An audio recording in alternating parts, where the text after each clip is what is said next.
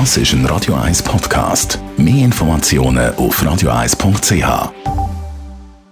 Die grünen Minuten auf Radio 1 werden präsentiert von Energie 360 Grad. Nachhaltige Energie und Mobilitätslösungen für die Welt vom Morgen. Energie360.ch auf Schweizer Straßen sind immer mehr Elektroautos unterwegs. Und wenn Sie sich jetzt auch Gedanken machen, klar, mache ich mir auch und sage immer, ja, wenn ich dann genug Geld habe, dann.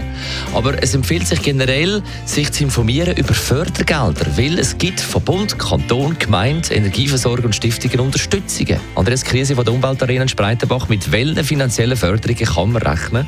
Das ist ganz individuell von Kanton zu Kanton verschieden. Wer sich ausführlich informieren will, kann im Internet auf energiefranken.ch seine Postleitzahl eingeben und kommt eine Übersicht über die finanziellen Förderungen in seiner Gemeinde über. Dort kann er sich auch persönlich über Elektromobilität beraten lassen. Wie sieht es mit der Fahrzeugsteuer aus?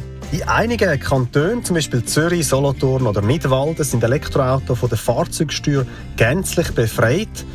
Äh, bei Verbrennerfahrzeugen mit der gleichen Leistung oder dem gleichen Gewicht kann die bis zu 1500 Franken pro Jahr betragen. Ein Großteil der anderen Kantone gewährt immerhin Rabatt oder Ermäßigungen von 25 bis 75 Prozent. Gibt es auch eine Förderung für die Ladeinfrastruktur?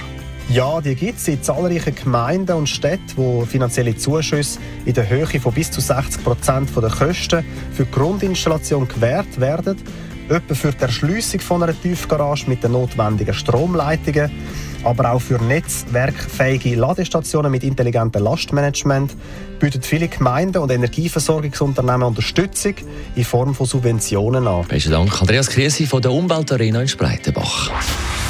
Die grünen Minuten auf Radio 1.